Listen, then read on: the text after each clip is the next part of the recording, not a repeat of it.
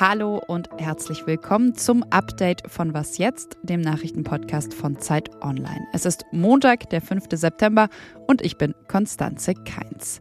Und worum geht's? Wir sprechen heute über den Strommarkt bzw. über den tiefen Eingriff in den Strommarkt, muss man ja seit gestern, seit dem dritten Entlastungspaket sagen.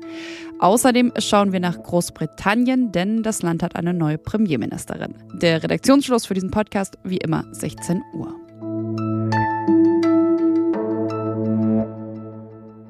Das kommt jetzt so schnell wie möglich. Sagt Bundeskanzler Olaf Scholz gestern im ZDF-Sommerinterview. Und dieses Das, das ist die Strompreisbremse. Sie ist der erste und ja, damit vielleicht auch der wichtigste Punkt im dritten Entlastungspaket der Bundesregierung. Die Idee der Ampel, also ganz grob zusammengefasst, ist es, Gewinne von Energiekonzernen abzuschöpfen, damit dann die Menschen ihre Stromrechnungen bezahlen können. So ungefähr hat es jedenfalls Olaf Scholz gesagt und wir wollen das zumindest das, was bisher bekannt ist, nochmal aufdröseln und zwar mit Anja Stehle, Wirtschaftsredakteurin bei Zeit Online. Hallo Anja. Hallo Konstanze. Ja, jetzt will die Bundesregierung also doch in den Strommarkt eingreifen. Was genau ist denn da geplant? Ja, zum einen hat die Bundesregierung jetzt einen Strompreisdeckel angekündigt. Das heißt, Stromkunden sollen also für einen gewissen Basisverbrauch einen günstigeren Preis bezahlen und für die Mengen, die sie darüber hinaus verbrauchen, müssen sie dann den regulären Preis bezahlen. Und finanziert werden soll das nun, indem man die Zufallsgewinne, so nennt die Bundesregierung das jetzt, also die Zufallsgewinne der Stromproduzenten abschöpft. Vor allem Erzeuger von Ökostrom, aber auch von Kohlestrom machen derzeit ja wegen der hohen Börsenmarktpreise riesige Gewinne. Und funktionieren soll das so, man wird wohl einen Höchstwert für die Erlöse am Spotmarkt definieren und die Differenz zwischen der Obergrenze und diesem normalen Großhandelspreis, der wird dann eingesammelt von den Verteilnetzbetreibern und wieder zurückgeführt. Was an der Stelle vielleicht äh, nochmal wichtig ist zu betonen, ist, dass bisher ja immer dieses Merit-Order-Prinzip galt. Also dass zum Beispiel ein Unternehmen, das äh, Strom aus Windkraft erzeugt, pro Kilowattstunde genauso viel verdient wie eben ein Gaskraftwerk. Das heißt eben so ein Unternehmen, also Windkraftunternehmen, hat zwar keine höheren Produktionskosten, aber macht durch diese Regel eben vor allem seit dem Angriffskrieg der Russen auf die Ukraine deutliche Gewinne. Und das soll jetzt eben beendet werden. Kann man das so zusammenfassen? So ist es genau, weil im Moment eben, also der, der Erzeuger mit dem höchsten Preis definiert sozusagen den Marktpreis und das sind im Moment ähm, die, die Gaskraftwerke. Und ja, Erzeuger, die eben geringe Kosten haben oder fast gar keine Kosten, die streichen eben dann trotzdem den hohen Preis ein für eine bestimmte Menge an Strom, du hast es jetzt auch schon gesagt, Basisverbrauch nennt das die Regierung ja. Genau, soll jetzt eben jeder Haushalt einen geringeren Strompreis zahlen. Wie stark werden denn Stromkundinnen und Kunden dadurch tatsächlich entlastet? Kann man da schon was sagen? Ja, also das hängt jetzt vor allem davon ab, wie die Bundesregierung diesen Basisverbrauch eben definiert. Also wenn sie den recht großzügig definiert, beispielsweise den Durchschnittsverbrauch eines Single- oder Familienhaushaltes, dann kann man schon von einer Entlastung sprechen. Es würde auch insbesondere sozial Schwachen helfen, denn Wohlhabende leben meist in größeren Wohnungen und Häusern und deren Verbrauch ist entsprechend höher. Also von einem Basisverbrauch würden sie ja gar nicht so viel profitieren. Nur bisher ist eben weder der Preis noch das Volumen dieses Basisverbrauchs bekannt. Am Freitag könnte sich da ja noch mal was tun. Da treffen sich die Energieminister und Ministerinnen der EU und wollen eben auch konkretisieren, was Abschöpfen genau bedeutet. Vielen, vielen Dank an dich schon mal an der Stelle. Danke, Anja. Danke dir. Liz Truss is elected as the leader of the Conservative and Unionist Party.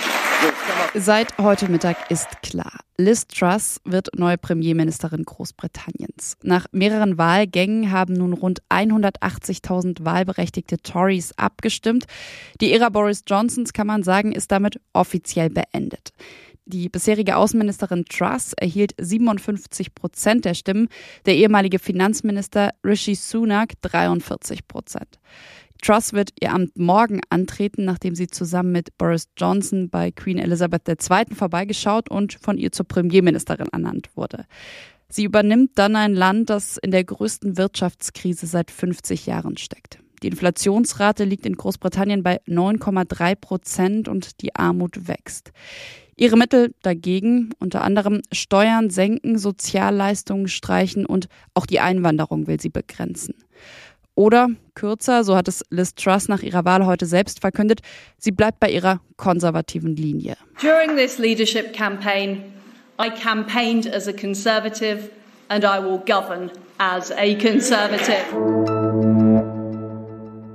Genau 50 Jahre nach dem Olympia-Attentat auf das israelische Team hat Bundespräsident Walter Steinmeier heute die Angehörigen der Opfer bei einer Gedenkfeier um Vergebung gebeten. Um Vergebung für den mangelnden Schutz der israelischen Athleten damals bei den Olympischen Spielen in München und für die mangelnde Aufklärung danach. Dafür, dass geschehen konnte, was geschehen ist.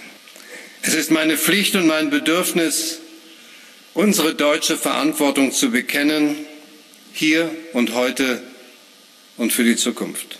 Am 5. September 1972 waren palästinensische Terroristen in das Quartier des israelischen Teams im Olympischen Dorf eingedrungen. Zwei Teammitglieder wurden dann dort umgebracht, neun weitere als Geiseln genommen. Die Geiselnahme endete dann auf dem damaligen Bundeswehrflughafen Fürstenfeldbruck, dort, wo heute die Gedenkveranstaltung stattfindet.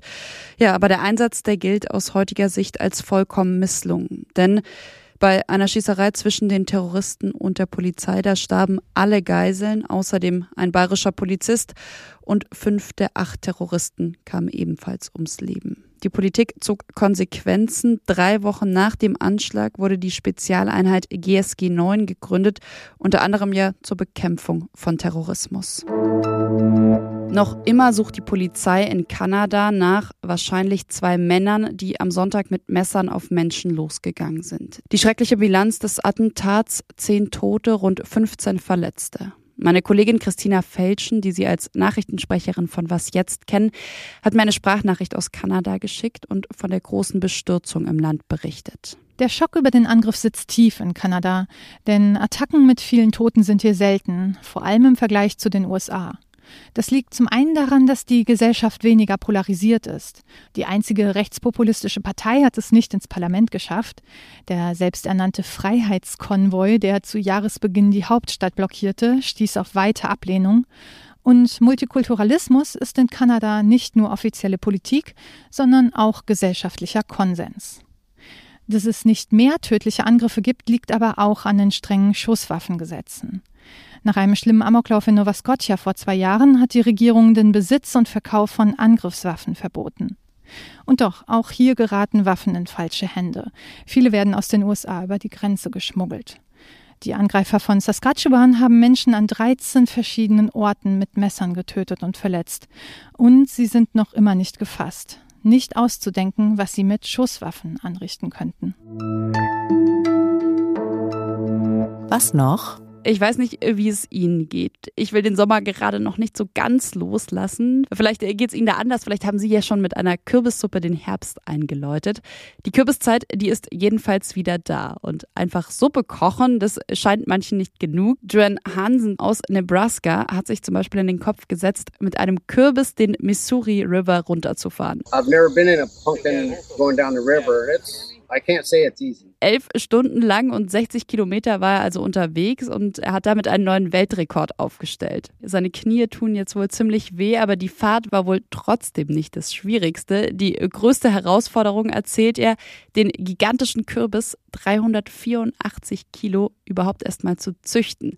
Zehn Jahre hat es gedauert, bis dieser Kürbis dann die perfekte Paddelbootform hatte. Und damit und vielleicht mit Lust auf Paddelboot fahren oder auf Kürbissuppe verabschiede ich Sie. Sie können uns wie immer gerne schreiben an wasjetzt.zeit.de und morgen früh, da bringt Sie hier mein Kollege Janis Karmesin auf den neuesten Stand. Tschüss, machen Sie es gut.